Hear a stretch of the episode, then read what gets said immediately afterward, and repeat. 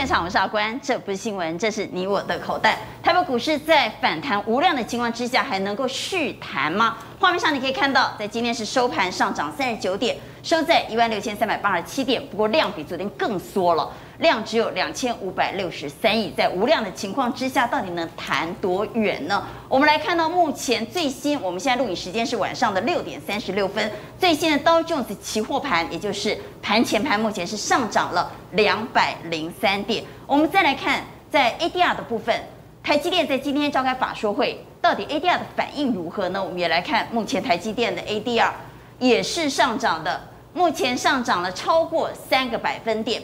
好，另外在台指期的部分，台指期盘前盘目前也是往上持续冲高的，目前上涨了一百零七点，这样的氛围能够让明天的盘持续上涨吗？上涨的空间到底有多大？刚才介绍来节目现场的来宾，邀请到财经所助理教授谢晨业，阿关好，大家好；资深分析师蔡正华，阿关好，投资们大家好；邀请到万宝投资总监蔡明章，大家好；资深分析师王英亮，大家好，大家好。金融培训协会理事长林昌兴，阿关好，大家好。邀请到同一期货专业协理廖恩平，大家好，大家好。好，今天开始，刚刚带您来关心的是台北股市，在今天外资终止连三卖转为买超了，外资在今天是买超了三十四亿，虽然不多，但至少已经买了。三大法人总计买超了三十一点零一亿。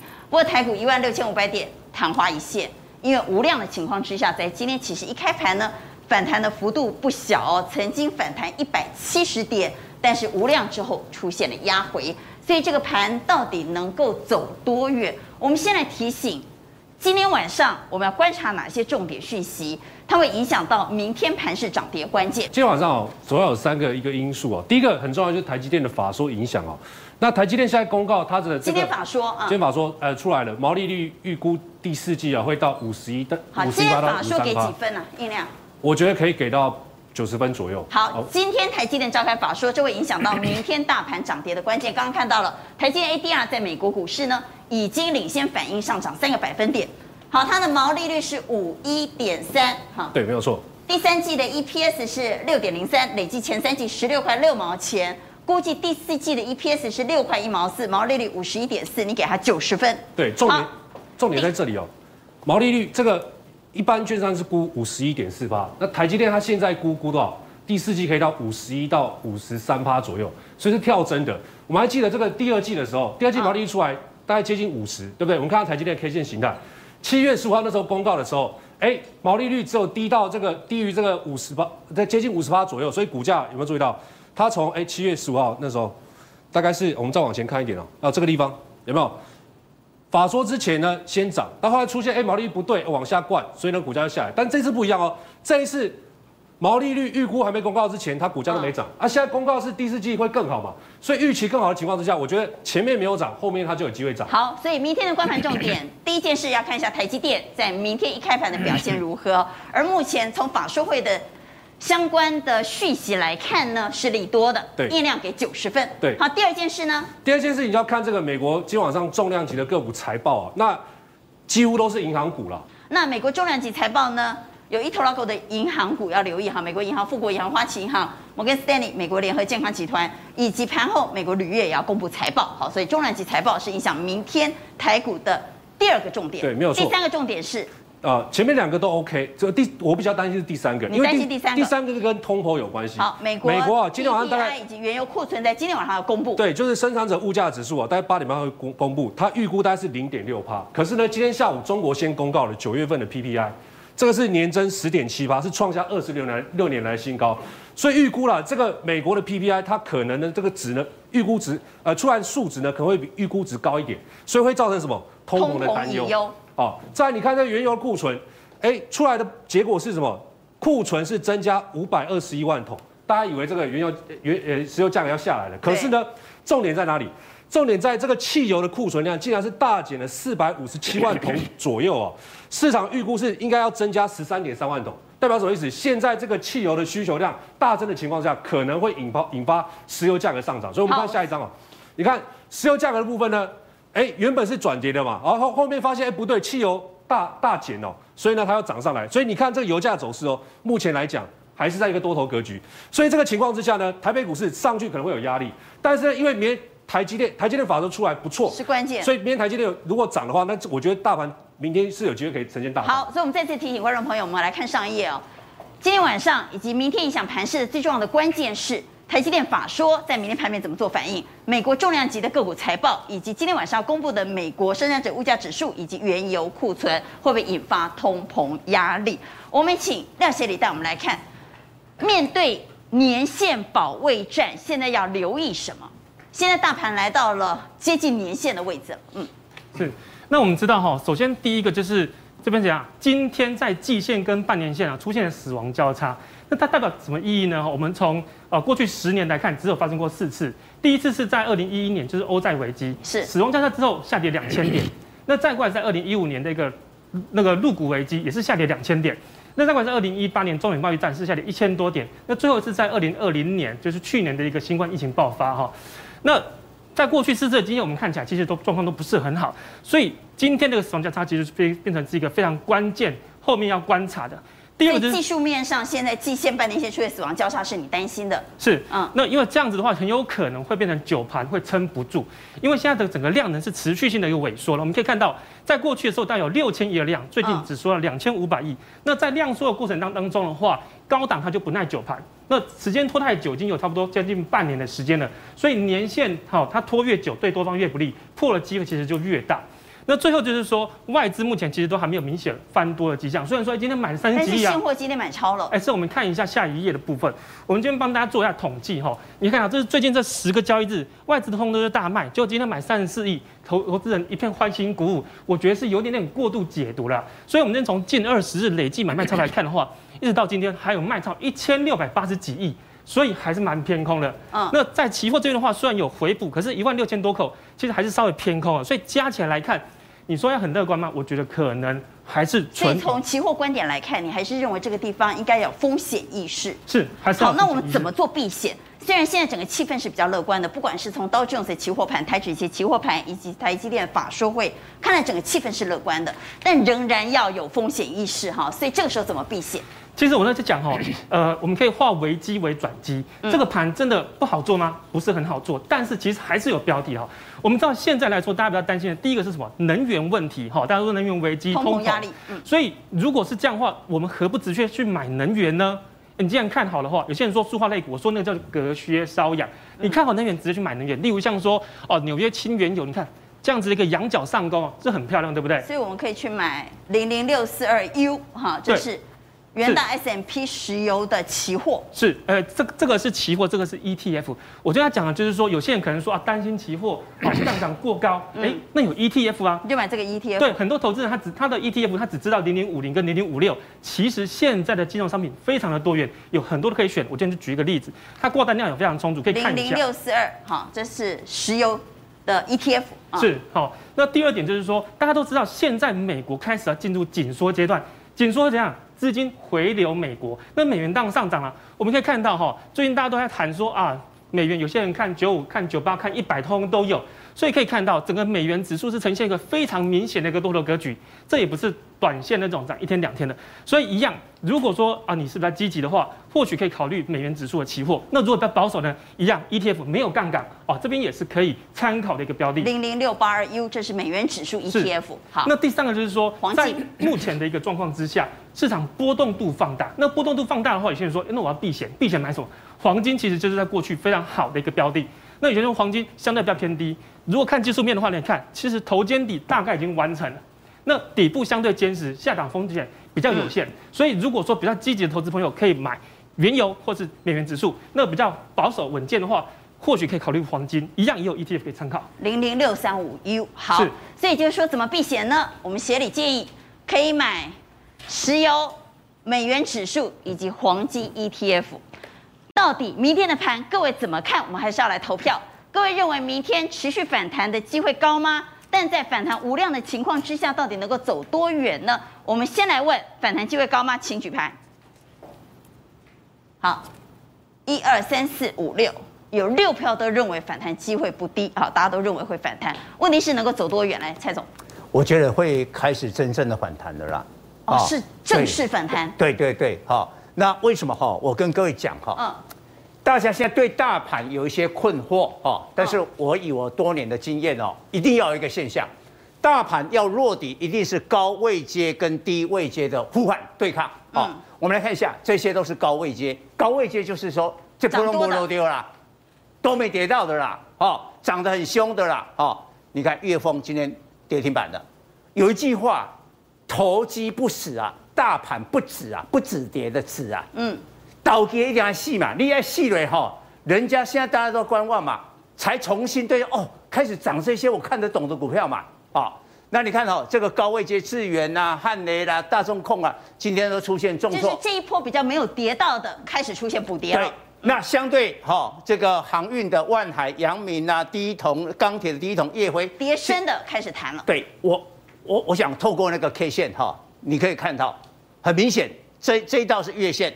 所以你看月峰啊，月峰从这一块十六十六块涨到五十五啊，K 二点四倍，这是台股本波段大概若干咪毛毛一哈，月峰是涨最凶的一档哎，但是有没有赚钱？没有啊。他讲了那个第三半半导体那个是未来式啊，哦，你看线型都很强哦。那汉磊有有有公布了，汉磊估计哈第三季。财报上还没公布，第三季的 EPS 是零点二，比第二季的零点一三季增五成哦。你干嘛讲季增五成？但是问题它是一百一十七块，一季赚零点二，比自己有进步，但是比别别的股票来看啊，我百威科湾美丽一季 EPS 零点二。蔡总，你认为没有跌的开始补跌？而跌升的股票开始反弹，这是一个健康的节奏吗？哎，香啊！你看，我们观我们电视机前的观众，百分之八十是买那一种正常的股票嘛，他不可能压这种股票嘛。哦，这个字眼哈，也不可能从低点报到那个高点，所以中间的跑跑跑跑，所以这些套在套的都是这种股票。那我们看下一个一个一个呃这个 CG 啊，你看，连拜登都说哎。那个 L A 那个港口哈，二十四小时一周七天。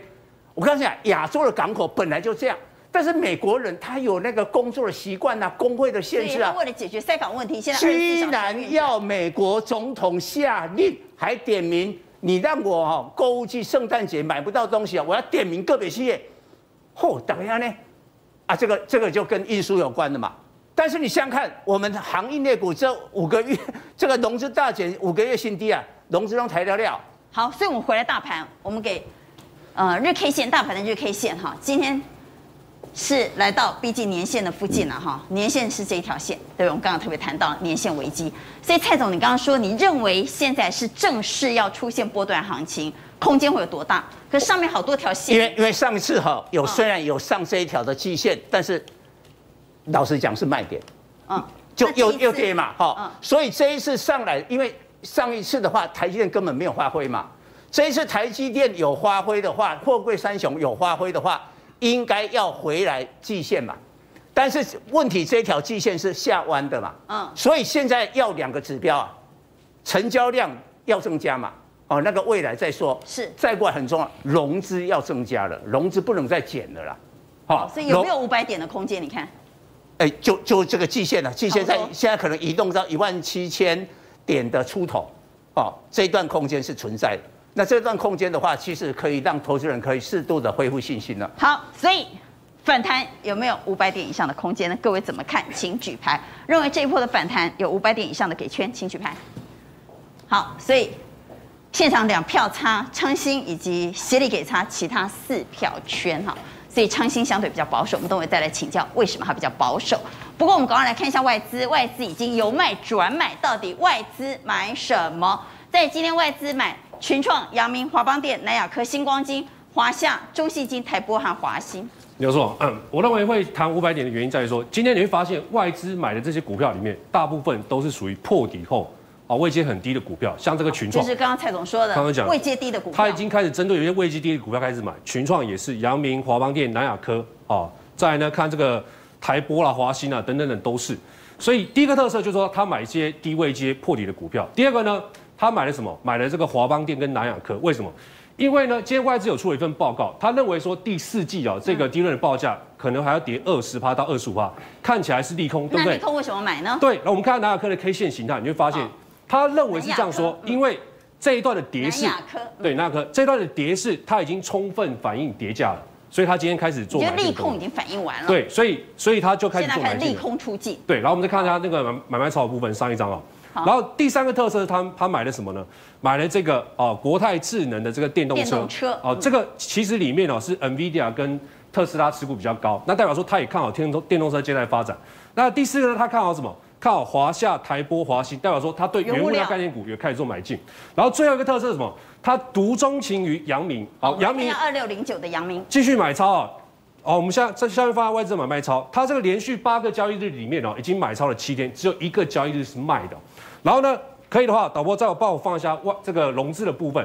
为什么外资会独钟情于它？因为融资我讲过，阳明这一波要出现像样的波段行情的话，一定要降到十五万张以下。所以你会发现，哎，它现在的数值已经接近这个，已经非常逼近了。对，但是同样是今天哦，但为什么这个长隆外资是呈现卖超的？我们看外资的这个卖超的排行榜里面哦，你会发现。哎，外资呢就是卖了什么？卖了长隆，哦，为什么？买阳明卖长荣，这是配对交易吗？哎，应该是说，我们看下这个长荣的 K 线形态，一样，外面下面放融资哦。融资的部分，因为下面放融资啊，对，因为融资目前来讲，它还降的不够，筹码还不够干净哦。我说这个阶段呢，它最好要降到二十三万张以下哦，所以代表说还有一万张的空间。所以今天外资呢，对它呈现是继续卖超。好，那你认为这波反弹空间不小哈？对，最主要从外资买的个股来看，找的是跌升的股票，那总不会跌升的股票抢短就跑了吧？所以我们来看，在今天能够让大盘红盘的关键全指股，包括哪些个股？这里头就有航运的。万海、阳明，有您刚刚所谈到的低润族群可能已经利空出尽的南亚科、华邦电，以及高价股的富邦煤，还有今天召开法说会的台积电。好，所以。这是今天的关键。我觉得是可以这样解读啊，就是说这个我们看是千金股嘛，所以就看大户的指标，所以它在涨，代表说哎，人气大户人气慢慢回来。这个我们看指数，台积电涨，指数就会涨。那这个呢是市场一般投资朋友的人气股，人气。万海跟阳明在涨的话，代表说人气有慢慢在回笼。这个的话呢就看什么？看这个跌弱势的这个跌升股，它止稳的话，那弱势股很多应该都会还有机会。好，所以我们要来问大家最关心的航运股，等了好久啊，甚至于我们前两天说很多水手都已经发了毕业文了。在放了毕业文之后，这个地方真的要见底反弹了吗？谈真的吗？各位怎么看航运的后市？请举牌。航运股谈真的吗？我们就讲货柜好了，货柜航运的后市。我们来看一二三四票圈两票差。哎，正华为什么举差？我不是说它不会涨哦，但是我认为说这么大的一个跌幅，它最好是要有一个双底。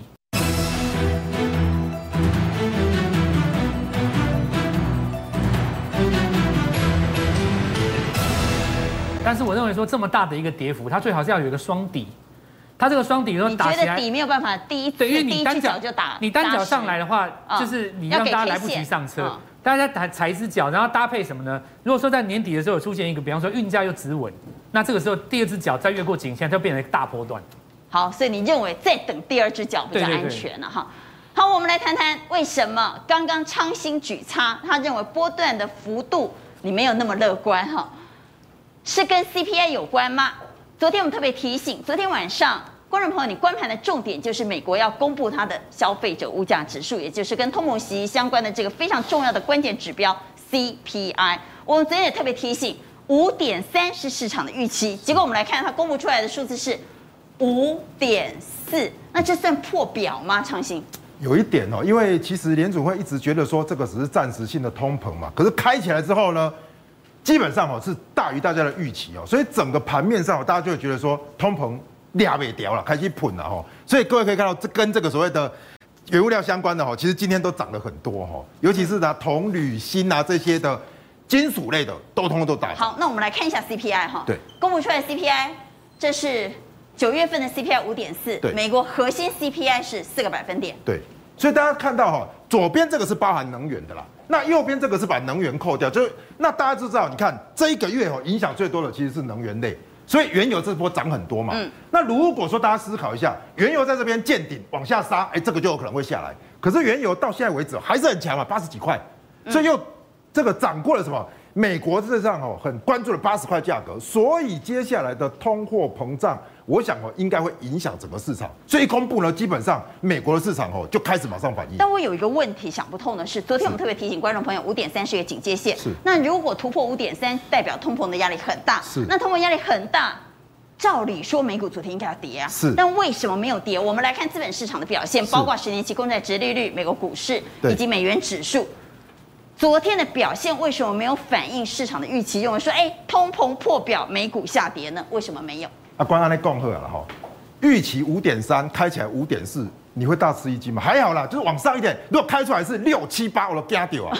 意思是这样，就说也就是说，是六七八，那干嘛？哇！哦，就所以你问嘛，为什么没有大幅反应？就这样，如果六七八那个全部就喷出去了。所以我认为啦，大家这个月哦，真的也不用等下个月开出来，你看油价有没有继续喷就知道。所以昨天呢，一开出来之后，哇！这个所谓的，我们看到美国公债殖率往下，反而往下，对，美元指数往下，这其实就是说啊，符合预期，之前已经涨很多了，现在回档修正，可是各位看到趋势是往上哦，趋势往上哦，还是要留意哦，所以不能掉以轻心。所以我刚才哈、哦，萃取差，我的意思是说，各位看到哈，美股道琼、纳斯达克也好，基本上都是回档之后的反弹，反映的是什么？反映的是说，美国十年期公债率不再飙高，但是如果这个高点一飙过去。基本上你就要特别留意。那我们就来看原物料行情，怎么观察？好，我想哈，我们先从这个几个重要的来观察哈，像昨天涨很多的哦，我们给大家看一下，螺纹钢这一波其实已经什么，已经没有涨了，但是呢，异军突起的是什么？同理心呐，我们说要有同理心哦，这一波是怎么样？要一路一路涨了哈，一路一路涨，所以先涨 先同理心嘛哈，这 K 熊这叫做护铝啦，那护铝为什么涨？先跟大家讲一下，因为缺电。哦，缺电哦，铝基本上用电解铝，反正影响产出了。对了，或者影响产出了啊。得理解啊。第二就是我们看到的是这个铜跟锌，所以铜跟锌算落后补涨，所以它涨得比较少，可是它是算落后补涨的部分。所以这几天你看到台股涨很多的电子概念相关类股哦，都是跟铜有关，铜有关，铝有关，锌有关，那铜的也蛮多的。所以我们接下来看哦，基本上高盛公估也好的工，像刚才讲的嘛，你现在看到。大陆一样缺电嘛，所以一样哈，加剧了铜资源的稀缺。然后呢，废铜怎么样？不能缓解工业的问题。所以我们看哈，两个放在一起，一是原油，二是铜，这些都是工业用品。而且我必须帮高盛说几句好话哈，高盛这一波倒是蛮准的。嗯，他前一波看油会大涨，果然大涨。对，现在他看铜会大涨，也要留意哦，因为这波也手气是蛮顺的哦。对。那所以大家看到哈，铜第一个我们不讲太复杂啊，第一个库存下降，第二是怎么样有所回升，那铜价还没创新高哦，所以我们觉得铜价如果这一波都没涨到的话，落后补涨的话，应该就有机会，那就会连接到我们的选股方向，对不对？所以我想哈，其实第一个跟什么跟铜的线缆有关系，所以今天华兴就涨不少哦哦，外资也买了华兴，对，外资也开始买了哈，所以大家可以看到华兴呢，基本上哈。累累积五天外资是卖的哦，今天买回来的，所以低档吼就怎样，第一根。可是我再次讲吼，华兴哦，这基哦，我刚刚又爱又恨，为什么？因为它股本大，每次讲华兴，它都是一点点就下来，所以我认为大家也真的不要太过乐观了。就是短烫了，对啦，就是短短。那反过来说，各位可以看到第一铜比较活泼了，比较活泼。所以这一波如果铜价有涨的话，我的看法是说，包含第一铜。包含刚才协理也讲到说，街口大琼铜，这是 ETF 的，这是连接什么铜的期货，所以这两种其实会比较标。利用华兴的话，根本还好啦。好，那其他的给大家做参考，就说这个是跟铝价相关的，那深茂是跟锡价相关的，钢联是跟锌价相关的。不过我再次提醒，它的成交量都比较小，但是这些有色金属是轮流涨，所以大家如果看好有色金属的话，这些相关的题材，我认为都有机会。好，原物料有色金属会涨吗？昨天公布的 CPI 五点四仍然是心中难以放下的大石头哈，所以这个通膨压力仍然是非常高，是不是在这个时候选股方向要适度的放一些股票在原物料或者是金属股？请举牌，认同的给圈。好，一二三四，哎呦，六票圈呐、啊，所以印量是，你也举圈对不对？你怎么看选股？因为现在选股真的很困难，因为要扯到跟通膨有关系的，所以要尽量找跟原物料有关。可是原物料呢，前一波的这个。台剧啦，这雅剧啊，这个涨过了，涨过了啊，这个高高阶位阶比较高，这个就不要去看了。你会发现今天刚刚昌兴哥讲的华兴啊，这个第一桶哦，还有这个华龙的部分呢，都是从低档开始涨的。所以你跟他有志一同。我刚刚有志一同，他讲的没有错。这个股本有点大哦，那这个比较活泼，但是这个会更好。为什么？因为这个是他的妈妈哦，这是他妈妈。华荣是他的母公司，所以他会涨，他也会跟着涨。那我们看一下线型啊。对，我们看下线型的部分哦，哦。现行来看，你看它这个也是跌很深哦，嗯，那跌到这个地方，那我再补充一下这个昌兴哥刚刚这个对铜的看法啊，我觉得还有几点是大家没有注意到的。嗯、第一个在说目今天好上一页我们看一下，今天今天这个整个长江的现货跟广东现货的跟铜有关的全部在大涨，然后呢，你看入股的部分跟铜有关的个股全部几乎怎么样都是在啊都呈现大涨，然后另外呢，铜会涨的还有几个因素，我跟大家讲一下哦，我们看下一张。第一个就是说，五矿集团它现在在这个秘鲁矿场啊，已经开始停止营运了，所以对未来铜的一个产量影响是比较大的。第二个在说，智利哦，十一月要总统大选。那这目前看好的新任总统呢，他对于这个铜的一个政策呢，是采取比较现场现场的一个方向哦，所以产量会减少。第二、第三个呢，能耗双控影响情况之下，中国大陆的精铜产量在减少，所以这个也会影响到。然后再来呢，因为中国电网跟民民用的线缆订单，因为要发电嘛，那发电要靠这线缆，订单有在增加，好。所以呢，这个对于这个线缆来讲，它的需求也大增。然后另外就是电动车的需求，所以我们看一下，看一下华荣。对这个里面来讲的话呢，你看到华荣它上半年赚多少？二点三一，它跟华兴跟第一铜比较，它是赚最多的。可是股价呢，它是最委屈的，相对便宜，因为它二一点八五嘛，你看也输给这个华兴，可是它赚最多。那九月营收表现好吗？九月营收创下五十个月来的新高，而且它配息配配息率很高哦，去年赚零点七六，就配多少？零点七，所以这个配息率是九十二趴。那股价呢？你看。跌这么低了，所以说低位接的呼应蔡总讲的低位就有可以注意一下。好，所以你们两个一个看好妈妈，一个看好儿子，反正都看好同一家人就对了。没错。好，台湾的总经就紧接着带你来关心产业。哎呀，现在真的是新品齐发啊！除了手机之外，NB 也在发表新产品，包括宏基有呃创作者系列，Google 也有新机啊，宏达电也要抢元宇宙的商机，包括 VR 和 AR。所以，三 C 达人小袁来告诉我们，现在新品齐发。今年的新品跟大家想象不一样，就像今年股市一样，股市涨原物料，对不对？大家始料未及，新品也是一样。手机呢，拍着今年都很冷，很冷，很冷。热的是什么？VR、AR 扩增实境相关的新品，很反而让大家觉得异军突起，很不一样哦。比如说，现在发表的是什么？都跟 VR 有关。像我手上这一台，要要要新品给大家秀一下。每次我拿都是最新的。昨天全世界刚发表修腾腾的一个宏基的一个笔电。那这台笔电跟别人有什么不一样呢？我强调 AR VR，它是最近这几年的唯一一台 3D 裸视的 NB。所以不用戴眼镜是吗？不用戴眼镜，它就可以实现 3D 裸视的感觉，而且很准哦。像我现在已经准备好这一台，对不对？这个是一台战车，对不对？我已经设定好。这台战车，如果你看着它哦，你仔细看哦。在看你看到它的时候，它会怎么样？你知道吗？它会，你可以直接调，你现在调没什么感觉，对不对？如果我把它往前拉一下，哦，你会觉得，哎，它怎么从你的眼前划过去？它的上面的镜头会对着你的眼睛，让人有那种很大很大的那种感觉。就不用戴眼镜就有这种效果？不用，不用戴眼镜，不用戴眼镜，它就可以直接有这种效果。那如果你觉得这一台战车感觉没 feel，对不对？没有关系。我直接打电动给你看，我给大家看一下好不好？好有临场感呢、啊。哎、欸，他现在是这个，哎呦，哎呦，射弹炮弹射过来了，哎，有没有？你现在要攻打这个前面那个怪兽武器的时候，有没有？哇，看，你看，看那个碎片有没有？哇，全部都打上来。如果你用这个 3D 的这个笔电看的话，它的石头真的会打到你的脸上哦，你知道吗？它前面那个爆炸真的在你眼前眼前爆炸哦。所以这样的一个 3D 笔电一出来。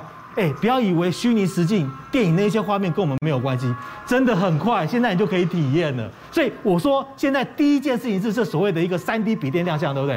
嗯、我跟你讲，第二件事情不是只有宏基，嗯、你知道吗？现在最新的宏达电今天晚上就要发表一个新的扩增实境的产品，但什么我不知道，晚上大家自己看。可是三星抢先出了一个三 D 的一个扩增实境的眼镜，给大家看一下。它这个眼镜你戴上去，就跟它现在一样。在荧幕上面，你可以直接做你想要做的事情，有没有虚拟的空间？甚至你在调，要看一些相关的一个呃装潢的一个东西，还有你要跟人通话的时候，你的前面就是你的人，然后用你的手表来控制，跟他通话一个部分。哎，看到没有？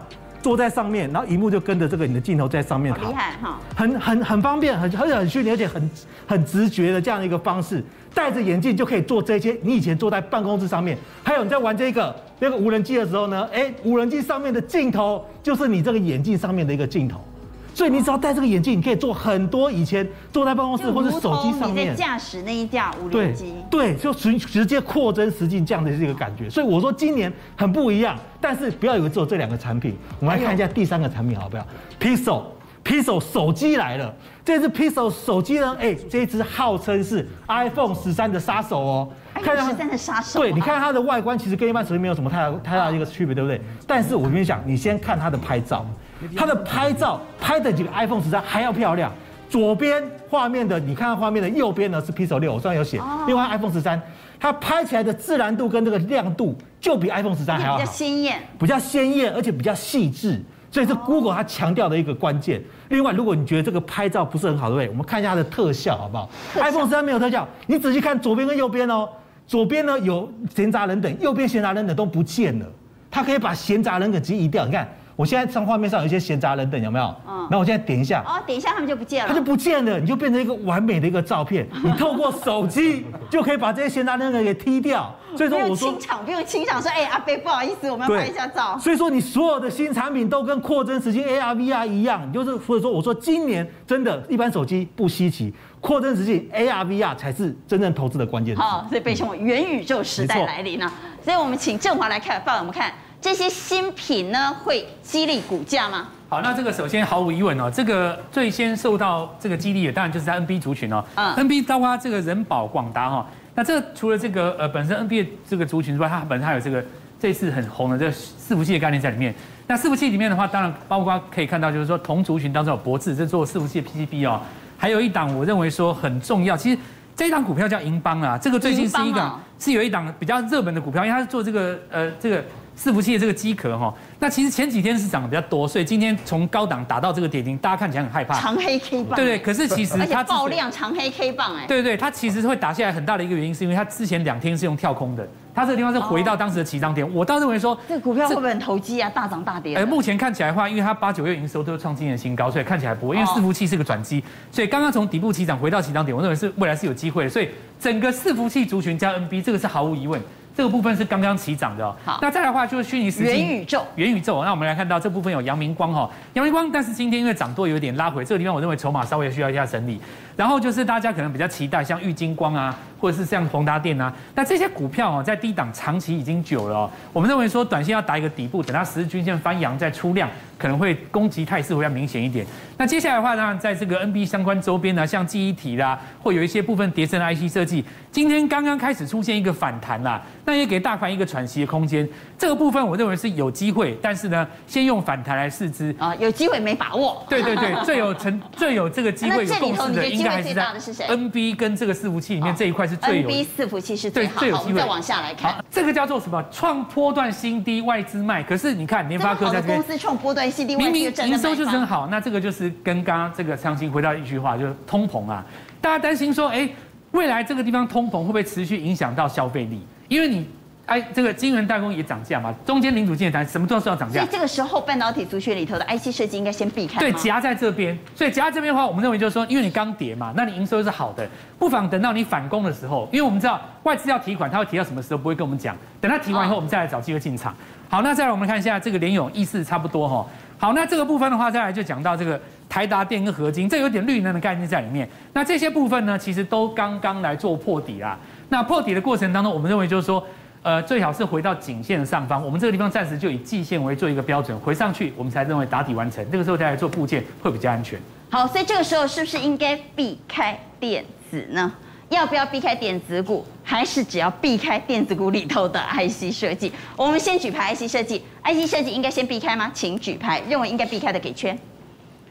一二三四五票啊！你刚刚讲的意思不是叫我们避开吗？呃，正华你怎么给差呢？我叠升的不用避了。哦，因为联发科没跌到的最好的公司会最后补跌，我认为它是最后一棒了。哦，其他已经跌完了，我就我我跌深的就不用担心。对对对。好，那对电子股，这个时候我们的持股比重是不是应该重原物料、重船产、轻电子呢？认同的给圈。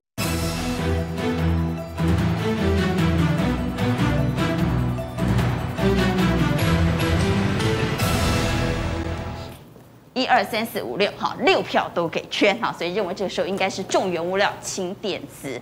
我们也来谈谈 另外一个大家关注的产业，除了刚刚谈到新品启发之外呢，我们来谈谈电动车。大家非常关注十月十八号的红海科技日。现在红海的电动车已经不是八字没有半撇，是八字已经有一撇半了。为什么说一撇半呢？我们来看红海电动车现在已经确定。它跟 Fisker 合作的这个车子呢，将在美国制造，而且它入股了 Gogoro，针对这个换电池的这个商机呢，似乎也订单在手啊。所以陈彦来谈谈红海。其实，呃，如果说我要重原物料轻电子啊，电子的部分，我觉得倒是可以好好的去留意一下这个车电的部分哦，因为我们最近也看到车电股确实开始回升，基本上都是前面有一波比较明显修正的，这几天开始反弹哦，不论是红海也好，以盛也好，还是台办等等，同心店，其实这两天我觉得股价都开始有所进展，这当中当然跟红海陆陆续续不断的传出好消息有很大的关系。就好像刚才娟姐你讲哦，红海跟当时不是买了这个 Lordstown 的这个这个这个这个这个二州厂吗？花了二点三亿美金。你买这个厂要干嘛？哎呀，原来是跟 Fisker 合作，要来去生产 Pear 这一台平价车啊。那这台平价车，这台有多平价？不到三万美金呢，不到三万美金，八十几万台币。而且我觉得重重点是什么哈？重点是说，他只花二十四个月就把它从概念。到量产，这个是一般大家在做电动车一半的时间呐、啊，这个也是跟鸿海合作，我觉得目前我们所看到的最大的一个优势。所以，他跟 Fisker 合作的这一辆车会叫 Peer，对，这辆车很可能很快就会问。二零二四年二十五万辆哦，当然这当中还有一个非常重要的关键哦，就是 Fisker 找了谁？David King。来操刀未来的高价车款。好，这个在我之前前几年主演的《零零七》电影里面哦，你有主演零零七吗？对，大家不要怀疑，这个坚毅的脸庞在口罩之下，你可能认不出来。但是当时我开的这一台奥斯汀马丁，其实就是由 David King 操刀的。怀疑陈毅妄想症啊！对，这个就是他，哎，这做股票久会大概会这样。那这一台车就是他这个 David King 设计，未来他要帮他设计两台十万美金呃左右的这个高价车款哦，所以这个是一个非常好的一个联手，厉害的对跑车设计师。对，那刚才当然我们讲这个评价可能是说明年二零二四年，但是明年第四季的时候，其实 Fisker 已经有一台 SUV 要上来，已经有一万四千辆的一个订单，这一台哦，这一台叫 Ocean，但这一台会给红海生产吗？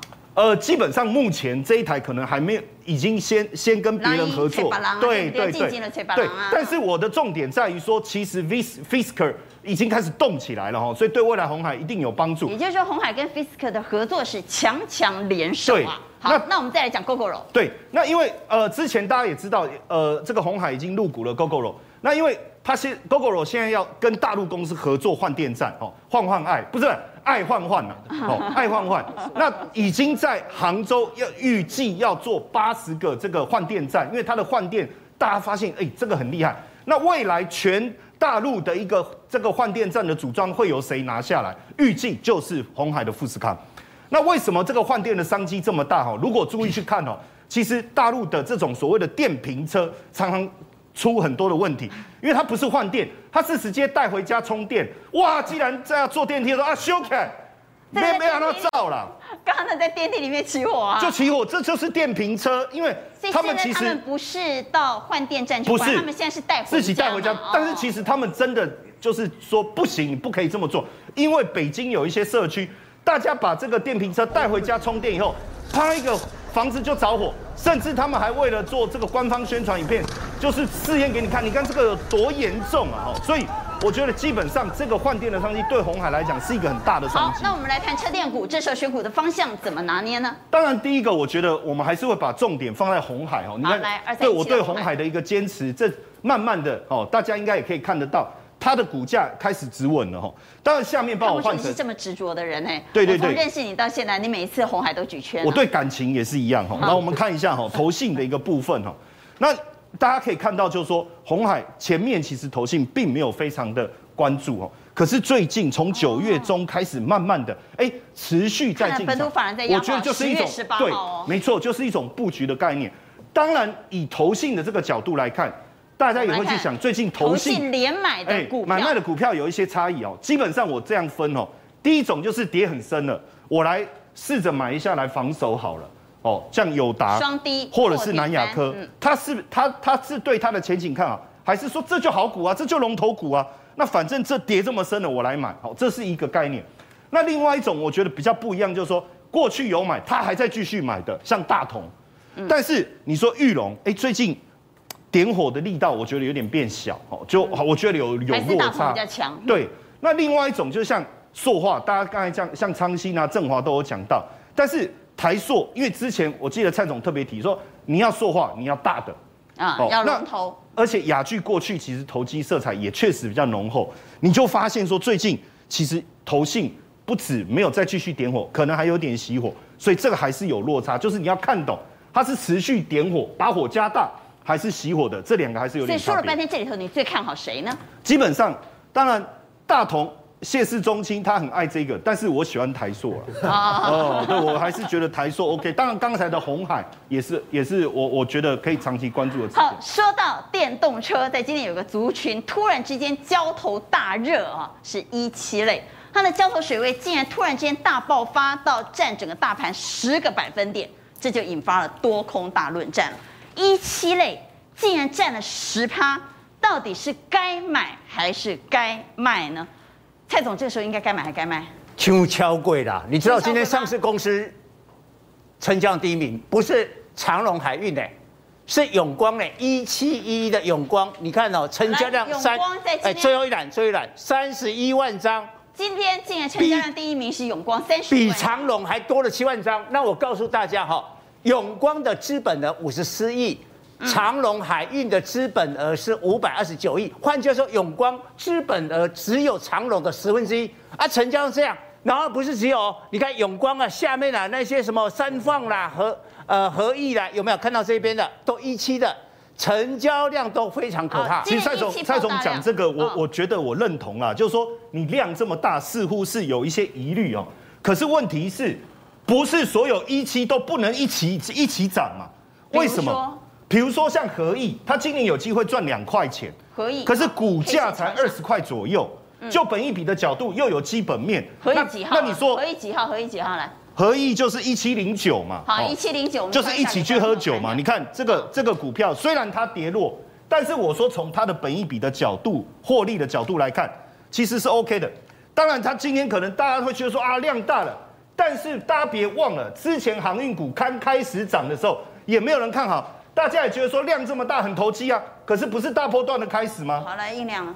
哎，陈哥，其实我觉得你钟情的红海啊，会比和义好很多，你知道吗？因为今天很很多化工股都已经爆大量，你看一七二七的这个，你觉得这个量是危险量？我觉得是危险量，为什么？我们看看 K 线形态啊，大家还记得九月十六号那天中华化也是爆大量，那一天化工股的成交比重哦，也是将近快一成，跟今天一模一样。所以等于说出现呃逼近一成的量之后呢，我觉得接下来就要休息了。就大家说，正好那句话怎么讲？这个我跟大家解释一下。我跟你讲，股票这种东西，它本身就是要飙才能够得到市场的尊重。就是这一句。我这个我要讲哪一句？哪一句？就是要飙。股票就是要会飙啊，才有尊严呐。我标股对社会跟国家是有贡献的。我讲一个道理哦，十月份到现在以来，你如果都到正规军这样去做，你看九月营收创新高，我去买。你看日月光也破。联电也破，刚才我们讲联发科也破，你什么都破，你总要给我多头一条生机吧？你说每个人都放空才赚钱，那大家谁要来股市？可是你这一次做到一期的，确实上个礼拜有赚钱。那今天为什么要出？今天震荡很简单，明天可能正规军要上来了，我先把钱挪出来休息一下，我等到下个礼拜过两个礼拜再来找机会进场。明天开始，我们先做一下正规军反弹。你至少给多头一个有限的生机，你不能说上个。你认为一期后续仍有行情？还有机会，只是短线会稍微休息一下。一期它不是乱炒的，其实一期真正开始涨是从上个礼拜什么时候啊？台肥先开始的。台肥。它先涨尿素，然后接下来中华化它涨什么？它涨这个电池的上游材料，后来搞到永光，它是要第三代半导体。今天弄到永存，永存这个树脂是干嘛的？树脂是风力发电的叶片在用的。它其实搭的电子，它都是搭主流的题材，你拉过来才能够拉，不是乱拉的，这个是有逻辑的。但第四季难免会涨一些没有业绩的公司。来来，创新有不同的看法。我不认同啦，这个要拉没有错啦，要拉才有尊严哈。但是别当优小贼啦。我们说原油跟我们看到的这些塑化产品哦，包含你说的 PVC 啊、PE 啊，这一波原油大概只涨什么？涨两成到三成。可是我们看到 PVC 的报价涨五成呢。所以你像这些股票拉这么多之后呢，一旦一回档，大家看到哦，今天去看呃全球的这些 PVC 的报价，包含大的报价，连续两天跌停，我觉得台湾就是跟着它在跌停啦，那就是涨多的回档。所以我们刚才提到，如果说塑化跟这些化学类的，我干嘛塑化它暗转呢？为什么？因为跟着原油走，所以原油我觉得还有机会创高，和塑化类应该。好，最后我们来投一下票，我们来投一下票。面对一期今天的爆大量，我到底是应该用多方心态面对，还是短线还是避开为好？认为要多方心态面对的，请举圈；认为应该先避开的，给叉，请举牌。一二三四，四票叉，两票圈。好，这是在今天多空大论战的族群。不过明天的观盘重点，最最重要的仍然是台积电法说会。我们请蔡总带我们来，呃，评估一下今天法说会的数字会怎么样反映在明天。呃，现在这个数字呢，的确，好，我们先看一下第三季的财报，毛利率应该是最重要的，五十一点三，这是在高标的附近，EPS 六点零三，这个都超过了预期，所以第三季的财报啊，刚才有人讲说九十分，真的是九十分，你也觉得是九十分？对，好，但更重要是第四季啊，好，我们看第四季的营收哈，它可望季增三点五到五点五趴，挑战这个历史的新高。这个合约非常好啊，因为大家担心说，哇，这个 iPhone 不是要砍砍了一千只、一千万只吗？营收应该会掉下来嘛？也没有啊，它还是估啊。台积电的财测很少突切啊，哦，而且更重要，台积电是可以信任的。对对对，第四季的毛利率五十一到五十三趴，哎呦，五十三出现了五十三，这一季只有五十一啊，现在五，假如有机会到五十三哦，但是它是五一到五三呐。哎，没有啊，啊，这个是高标嘛。像第三季财报，它的毛利率是在高标嘛？好，那第四季假如也是高标的话呢？哦，那这个就有期待了嘛。好，那我们回来看股价。所以明天早盘呢，非常关键的是，我们光要看台积电就好，二三三零台积电哈。我们来看日 K 线，是不是明天一定要开高？对，当然要开高。ADR ADR 看 ADR 的收盘。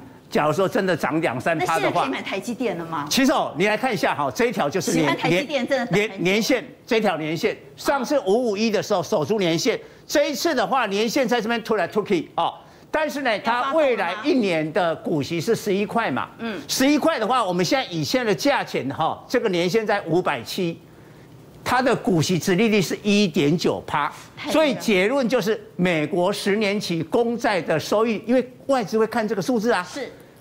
现在是啊，跌破一点六嘛。那假如十年期公债的话呢，不会突破一点九的话，台积电这个年限会守住。